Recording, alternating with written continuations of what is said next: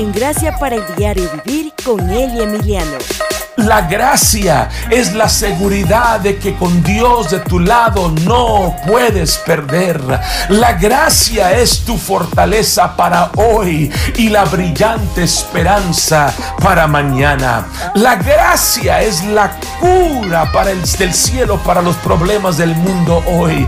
La gracia resucita a los muertos y sana a los quebrantados. La gracia da fuerza a los cansados y alas a los débiles la gracia es divina. La gracia es el favor inmerecido de Dios. La gracia es Dios honrándonos con su presencia. En tres palabras yo siento la gloria de Dios. Estoy aquí para decirte que la gracia es Dios con nosotros. La gracia es Jesús. Y por eso con firmeza reitero y te digo, la gracia puede.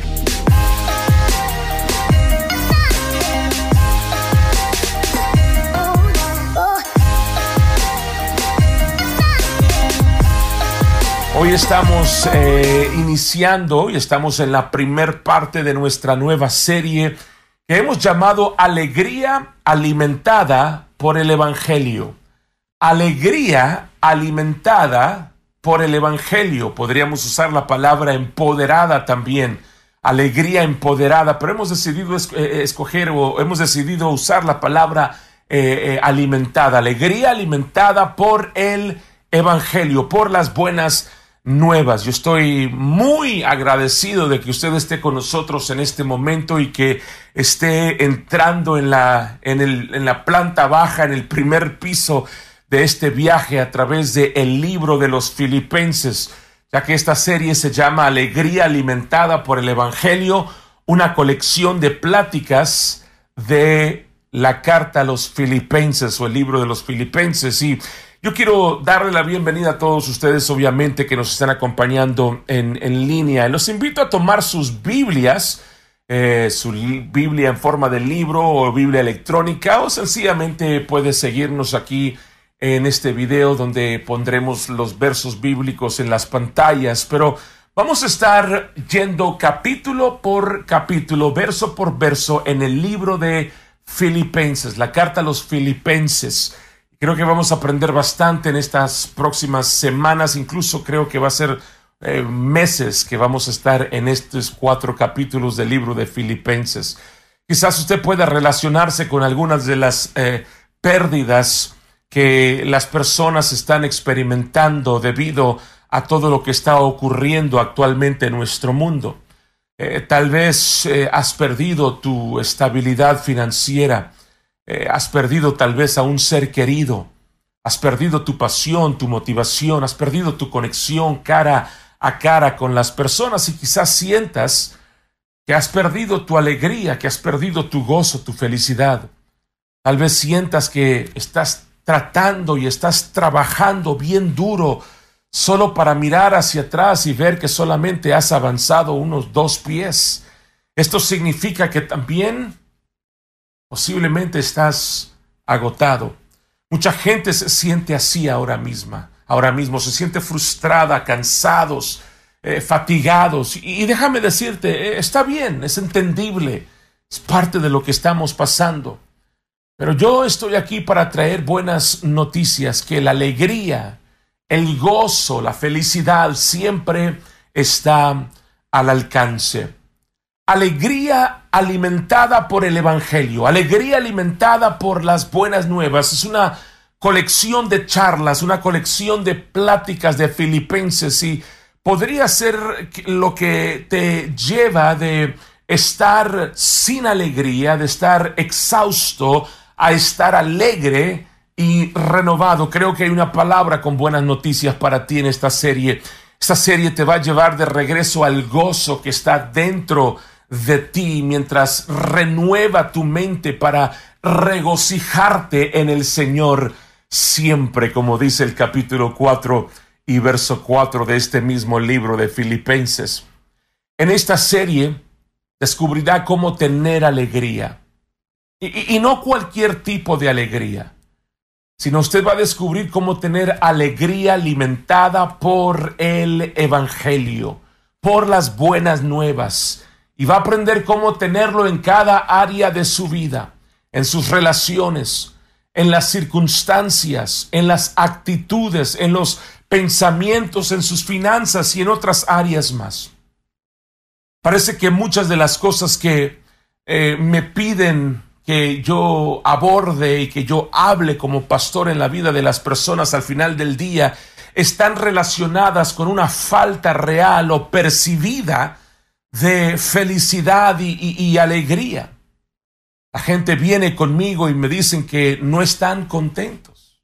Una frase muy usada hoy en día. No estoy contento, no estoy contento con mi matrimonio, no, no estoy contento con mis hijos, no, no, no estoy contento en mi, en mi trabajo, con mis finanzas, eh, en, en las relaciones que estoy teniendo. Y a medida que avanzamos a través de este libro de Filipenses, una de las cosas que vamos a descubrir es una verdad profunda sobre cómo podemos crecer, escúchame, como creyentes de tal manera que nuestra alegría y felicidad no sean dictadas tanto por nuestras circunstancias.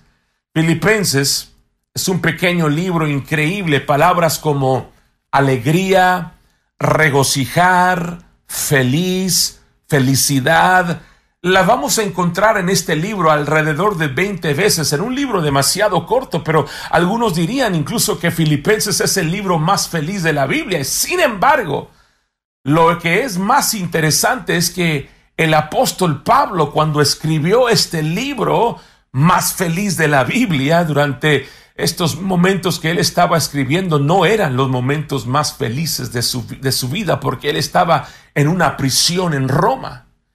Y como veremos en última instancia, este libro es una eh, especie de, de, de nota de agradecimiento. Es una carta que Pablo escribe a las iglesias de eh, eh, Filipos que él y sus, eh, sus colegas, sus compañeros habían plantado en, la, en esta antigua ciudad griega. Y, ha pasado un tiempo y Pablo ahora está en la prisión en Roma y escribe para agradecerles por varias cosas, incluyendo su apoyo financiero que ellos han dado. Él les agradece por sus oraciones, por su respaldo, por su amor. Eh, es una de las cartas más personales del Nuevo Testamento y eh, proporciona respuestas a la antigua pregunta, si quiero ser feliz en la vida, ¿por dónde empiezo? De hecho, si tuviera que plantear esa pregunta en cualquier lugar de trabajo, en alguna universidad, en algún otro lugar, algún otro contexto, muchas personas dirían que eh, encontrarían la felicidad o para encontrar felicidad comenzarían con tener más dinero, tal vez más sexo, más tiempo, más poder. Pero, ¿cómo me contestaría usted? ¿Dónde comenzaría? ¿Con qué comenzaría para poder tener más alegría, gozo, felicidad. Bueno, Pablo nos muestra en esta carta que la felicidad y la alegría profunda y duradera realmente, escúchame, comienzan con las relaciones.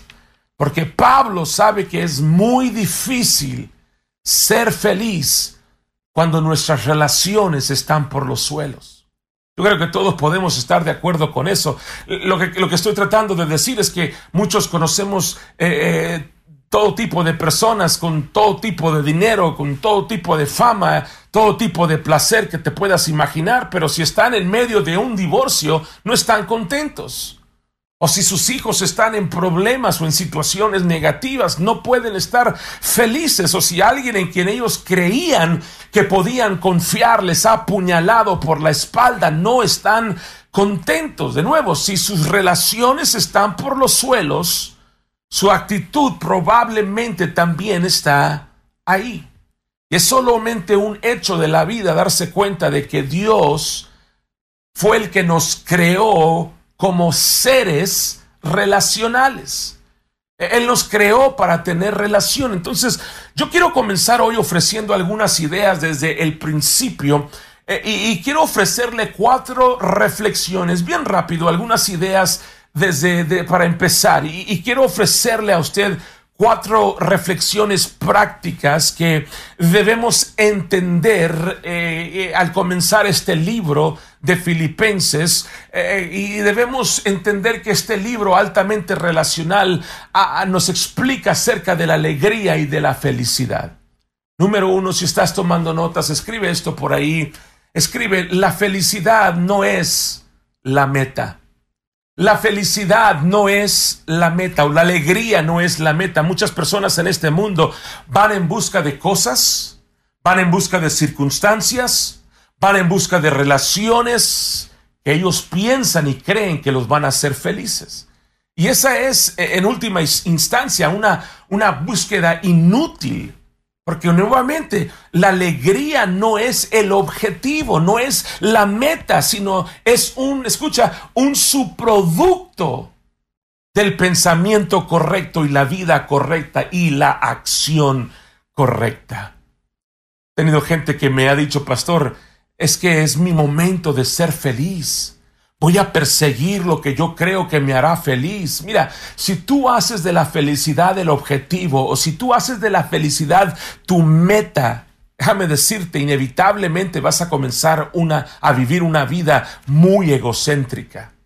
De hecho, eh, eh, eh, yo iría tan lejos como para decir, por lo que veo en las escrituras y en, la vida cotidiana como pastor, que si haces de la felicidad el objetivo o haces de la felicidad, el gozo, la alegría, la meta en tu vida, yo, yo, yo puedo decirte que vas a terminar siendo aún más miserable. ¿Por qué? Porque la felicidad no es la meta. ¿sí? Es un resultado, es un subproducto de pensar y vivir correctamente. La felicidad número dos, escribe esto, la felicidad basada en acontecimientos es temporal. La felicidad basada en acontecimientos es temporal. Voy de vacaciones a Cancún. Estoy feliz. Me doy cuenta cuánto dinero gasté en Cancún ya no estoy tan feliz. Estoy en línea para ver la, película que todos me dicen que es una súper genial película. Estoy feliz. Eh, después de haber visto la película descubro que no es tan buena y tan genial. No estoy tan feliz. Eh, incluso estoy decepcionado. Ganan los Dallas Cowboys. Uy, estamos felices. Pierden los Dallas Cowboys, no me hables de deportes por una semana entera hasta que venga el próximo juego. No estoy tan feliz. ¿Me está entendiendo lo que le estoy diciendo? Que la felicidad basada en acontecimientos, en circunstancias, en ocasiones, es solamente temporal. Ahora, algunas personas pueden decir, pastor, pero yo lo he escuchado decir a usted y yo he aprendido que la felicidad no es realmente bíblica, pero que la alegría sí es bíblica. ¿No hay una diferencia entre las dos? A lo que yo le diría esto, sí y no, déjeme explicar. La alegría y la felicidad son distintas, pero las dos están relacionadas y las dos son bíblicas. La felicidad a veces se considera más conectada con la emoción del momento o la temporada, mientras que la alegría o el gozo es algo que podemos experimentar incluso cuando no estamos en los momentos más felices de la vida. Entonces, puedes tener alegría sin estar en una temporada feliz. O sea, puedes tener el gozo, por eso decimos, el gozo del Señor es mi fortaleza, porque puedes tener alegría, puedes tener gozo sin estar en una temporada feliz, pero no puedes ser verdaderamente feliz en la vida si no sabes qué es la alegría, si no sabes lo que es realmente el gozo. Entonces, vamos a hablar de esto eh, eh, en, las próximas, en las próximas semanas durante esta serie. Y número tres, la tercera cosa que quiero que anote es que mi felicidad será influenciada por mis hábitos. Mi felicidad será influenciada por mis hábitos. La felicidad está profundamente conectada a las elecciones o las decisiones que nosotros hacemos. Como personas que hemos sido redimidas por Cristo y que hemos sido infundidos con el Espíritu Santo y con una nueva vida en Él, nos damos cuenta de que ahora tenemos el poder de moldear nuestros hábitos y luego nuestros hábitos comienzan a moldearnos a nosotros. Entonces, mi felicidad eh, eh, estará influenciada por las cosas que elijo para hacer hábitos en mi vida. O sea, los hábitos que yo forme en mi vida van a crear también felicidad. Y luego finalmente número cuatro escribe esto, los hábitos felices son tan adictivos como los malos. Los hábitos felices son tan adictivos como los malos. ¿Alguna vez se ha detenido usted a pensar en el lado bueno de la adicción? Sí, los hábitos felices son tan adictivos como los malos, pero son mucho más gratificantes. Eh, tienen el poder de traernos una mayor paz a nuestra vida sin todos los aspectos negativos. y al igual que los malos hábitos, generalmente tardan un tiempo en desarrollarse en nuestra vida. Los, los hábitos de la felicidad no, no suelen arraigarse de la noche a la mañana, sino que se desarrollan lentamente a medida que aprendes a caminar por el Espíritu de Dios. Entonces podemos formar eh, hábitos felices que también se convierten en una adicción. Y vamos a hablar un poquito más acerca de esto. En los primeros 11 versículos de Filipenses vamos a ver de inmediato alguna evidencia de que Pablo ha estado formando algunos hábitos saludables, algunas formas saludables de pensar, algunas formas saludables de vivir que, que lo pueden sostener durante este momento difícil que él está viviendo. Y nuevamente, uno de los eh, hábitos que desarrolló Pablo fue la búsqueda, vea esto, de desarrollar actitudes saludables sobre las relaciones en su vida. Regresamos otra vez a hablar de las relaciones y mientras leemos estos 11 versículos, eh, y lo vamos a leer juntos en un momento, yo quiero que usted tome nota de la forma en que Pablo describe su relación con la iglesia de los Filipos. Yo quiero que usted vea cómo él se expresa y, después de leer estos 11 versículos, vamos a comenzar a desempaquetar cuatro declaraciones que revelan los hábitos de Pablo para experimentar una profunda alegría y felicidad en sus relaciones. Filipenses capítulo 1, versos 1 al 11. Pablo y Timoteo, siervos de Cristo Jesús, saludan a los, a los que están en la ciudad de Filipos pertenecen al pueblo santo por estar unidos a Cristo Jesús, es decir, a toda la comunidad con los que la presiden y los diáconos. Que Dios, nuestro Padre y el Señor Jesucristo derramen su gracia y su paz sobre ustedes. Cada vez que me acuerdo de ustedes, vea esto, aquí empieza en el verso 3, cada vez que me acuerdo de ustedes, doy gracias a mi Dios. Y cuando oro, siempre pido con alegría por todos ustedes pues ustedes se han hecho solidarios con la causa del Evangelio desde el primer día hasta hoy. Estoy seguro de que Dios comenzó a hacer su buena obra en ustedes, la irá llevando a buen fin hasta el día en que Jesucristo regrese. Es muy justo que yo piense así de todos ustedes porque los llevo dentro de mi corazón y porque todos ustedes son solidarios conmigo de la bondad que Dios me ha mostrado ya sea que esté yo en la cárcel o que me presente delante de las autoridades para defender y confirmar el anuncio del Evangelio. Pues Dios sabe cuánta nostalgia siento de todos ustedes con el tierno amor que me infunde Cristo Jesús. Pido en mi oración que su amor siga creciendo más y más todavía y que Dios les dé sabiduría y entendimiento para que sepan escoger siempre lo mejor Así podrán vivir una vida limpia y avanzar sin tropiezos hasta el día en que Cristo vuelva. Ustedes presentarán una abundante cosecha de buenas acciones gracias a Jesucristo para honra y gloria de Dios. Entonces, en esos once versículos hay cuatro grandes opciones que Pablo nos muestra que son hábitos de felicidad en su vida. Nos da cuatro opciones a nosotros. Y nuevamente, antes de pasar a estas cosas, yo quiero enfatizar esto, póngame mucha atención. Yo quiero enfatizarle de que usted y yo no tenemos manera de desarrollar estos hábitos por nuestro propio poder.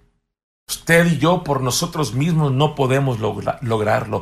Estas opciones, estas son elecciones que nos vemos obligados, vea, a confiar en Dios por el poder que tenemos en nuestras vidas. Es Cristo a través de nosotros. Y si nosotros oramos por esto, si nosotros confiamos en Dios por esto y comenzamos a practicarlo por la gracia que Él nos da, entonces podremos experimentar mayor felicidad en nuestra vida. ¿Está listo para experimentar la alegría alimentada por el Evangelio en su relación?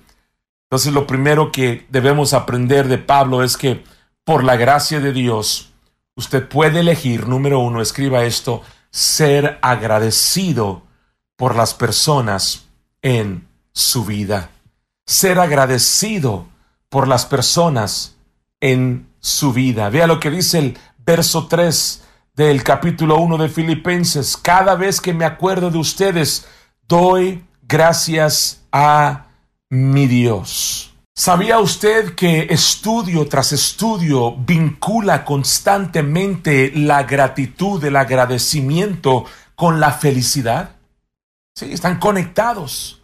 Los sociólogos, los psicólogos y otros están de acuerdo en que cuanto más agradecidos estamos, más felices somos. Y es por eso que, por la gracia de Dios, usted y yo podemos elegir estar agradecidos por las personas en nuestras vidas.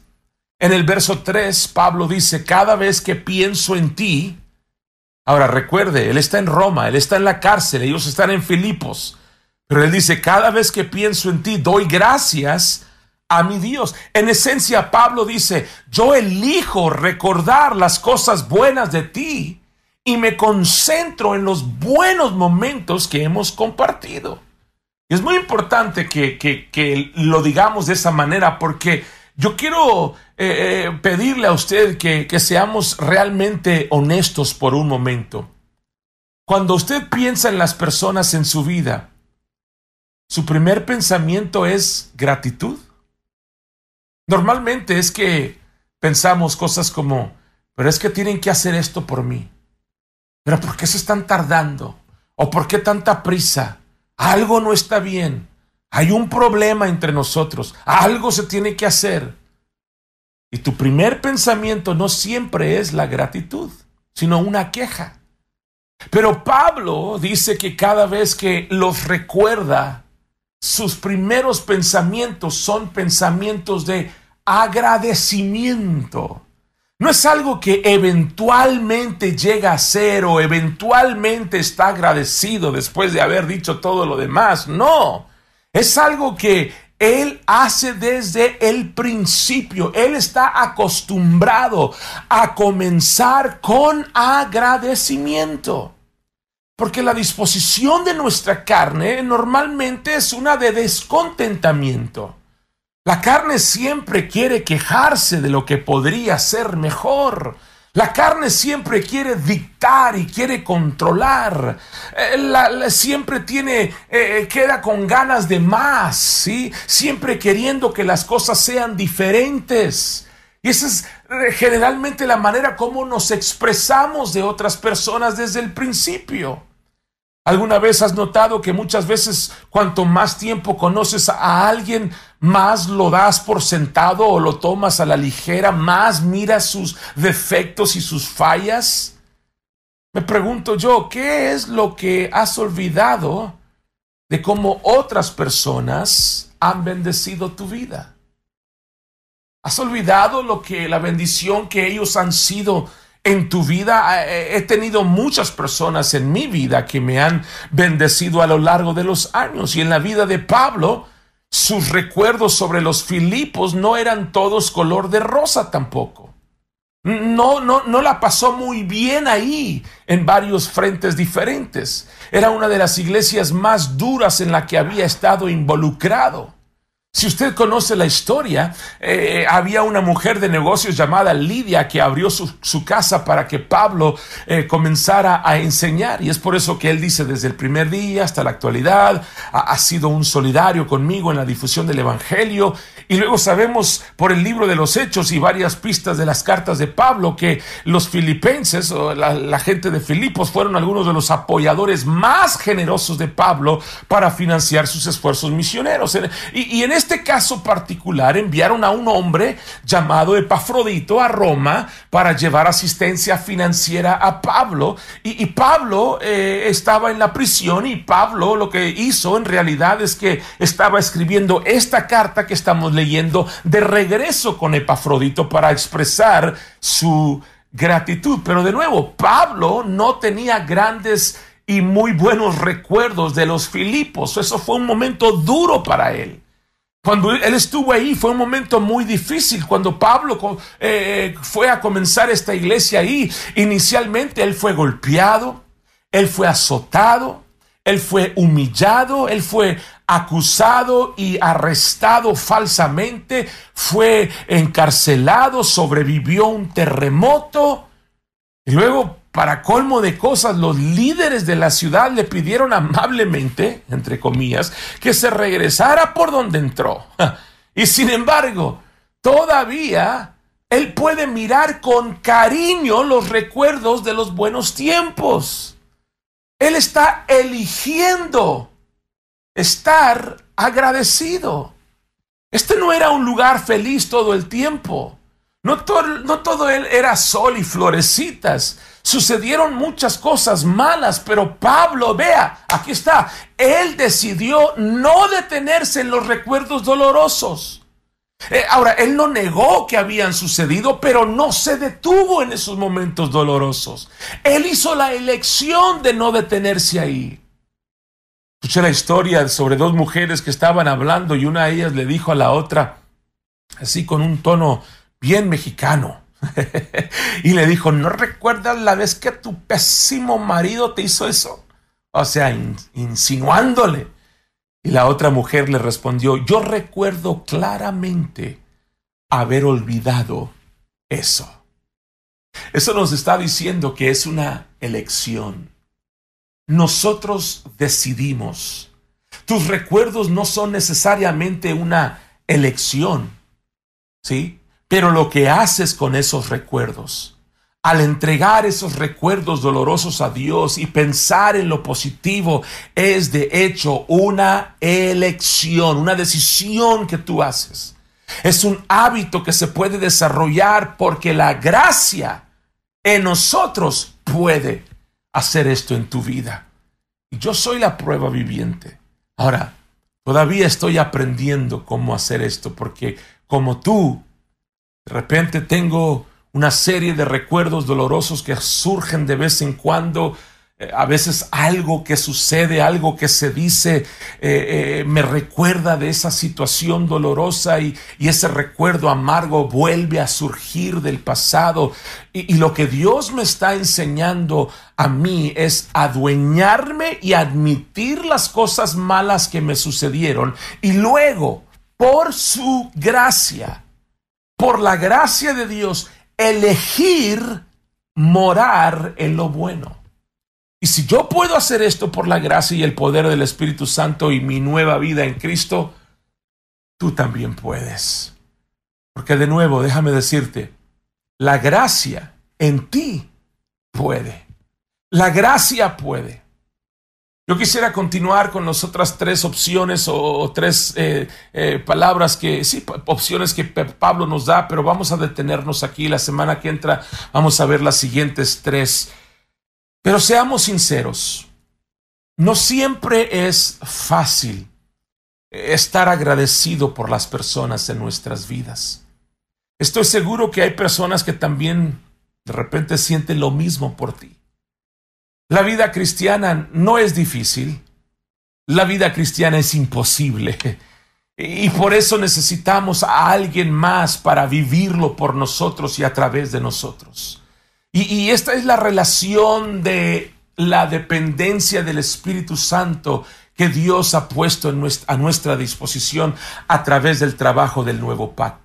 Nosotros necesitamos al Espíritu Santo en nosotros. Hubo un momento en tu vida en el que no tenías la capacidad de estar agradecido por las personas en tu vida, pero ahora Debido a tu nueva vida y tu nueva identidad en Cristo, tú puedes hacer todas las cosas a través de Cristo que te fortalece. De hecho, en unas pocas semanas vamos a estar llegando a esa parte en Filipenses cuando Pablo lo escribe en el capítulo 4 y el verso 13.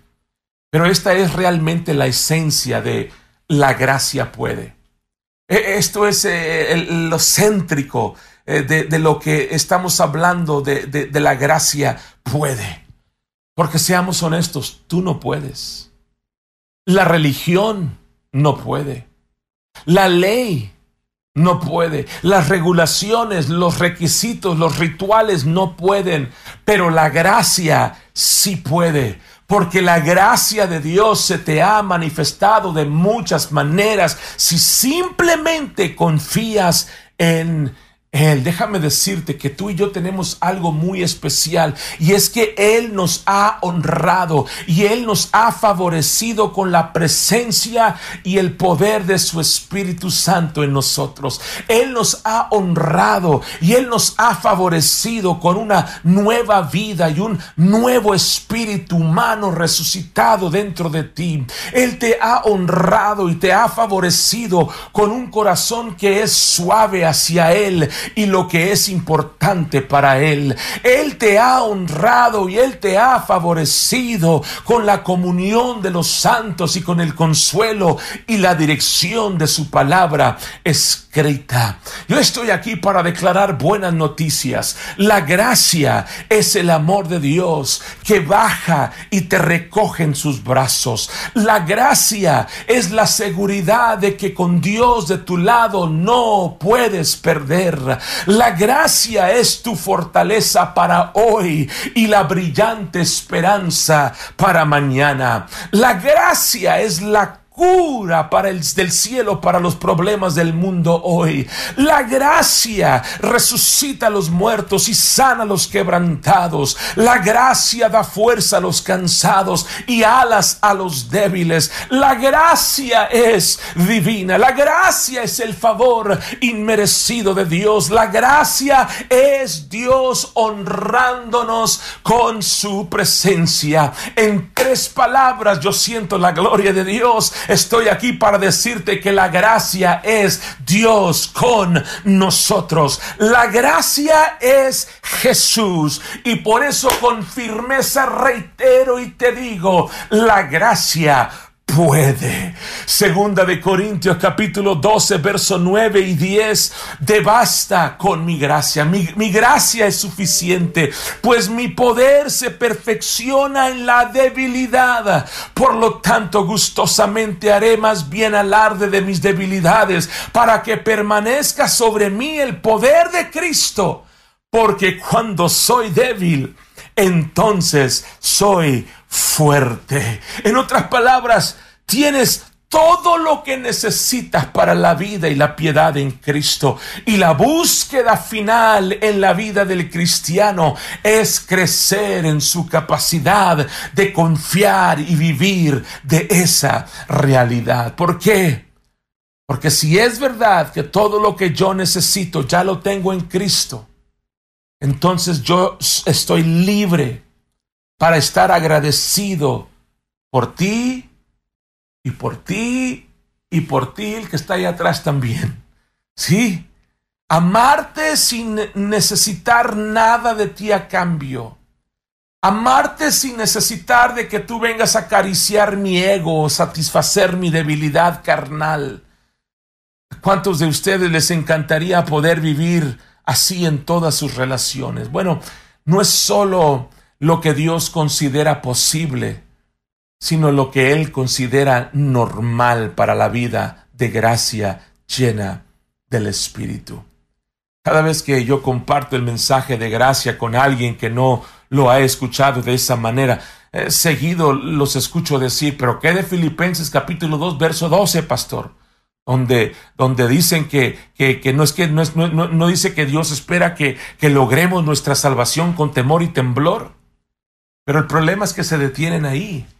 Y muy rara vez completan el resto de la frase, el resto de la oración, que es el verso 12 donde Pablo dice, porque es Dios quien obra en ustedes tanto para querer como para hacer de acuerdo con su buena voluntad. Por lo tanto, no vea lo que hemos hablado en este día como una lista de cosas que tiene que hacer.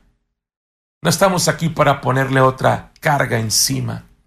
En cambio, yo creo que usted, quiero que vea usted esto que hemos hablado, que empezamos a hablar, esta lista de cosas para confiar en Dios en tu vida.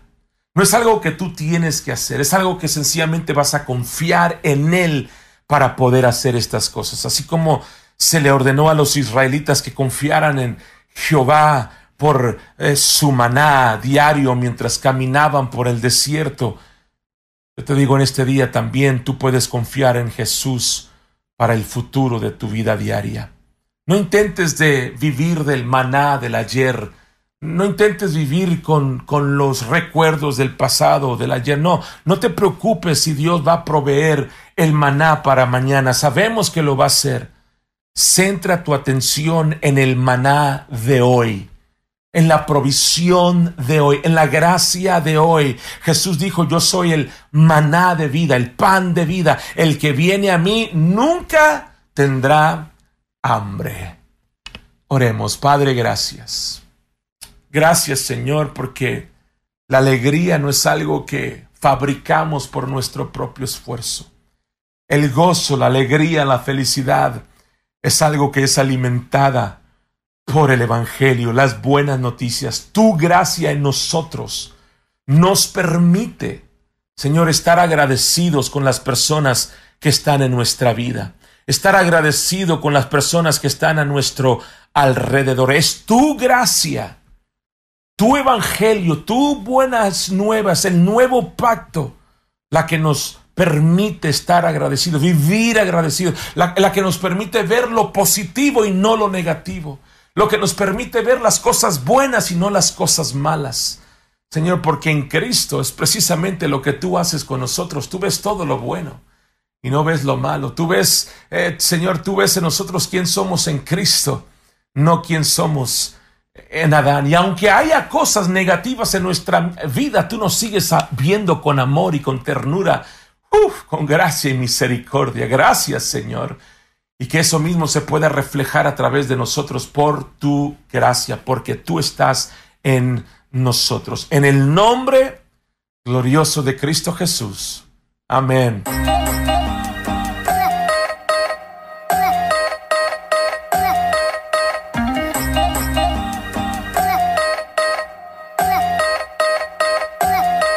Este podcast ha sido de ayuda para tu vida, te invitamos a que te suscribas, nos sigas, comentes, recomiendes y compartas esta programación. Y de esa manera nos ayudarás a dar a conocer estas pláticas donde nuestra única misión es declarar el Evangelio a todos, todos los días, en todo lugar. Para más información, puedes seguirnos en Facebook e Instagram buscando El Emiliano. Nos encantaría estar en contacto con usted. También, si desea invitarnos a algún evento, conferencia o servicio especial, puede contactarnos de la misma manera. Esté pendiente para el próximo podcast Gracias para el Diario Vivir con Eli Emiliano.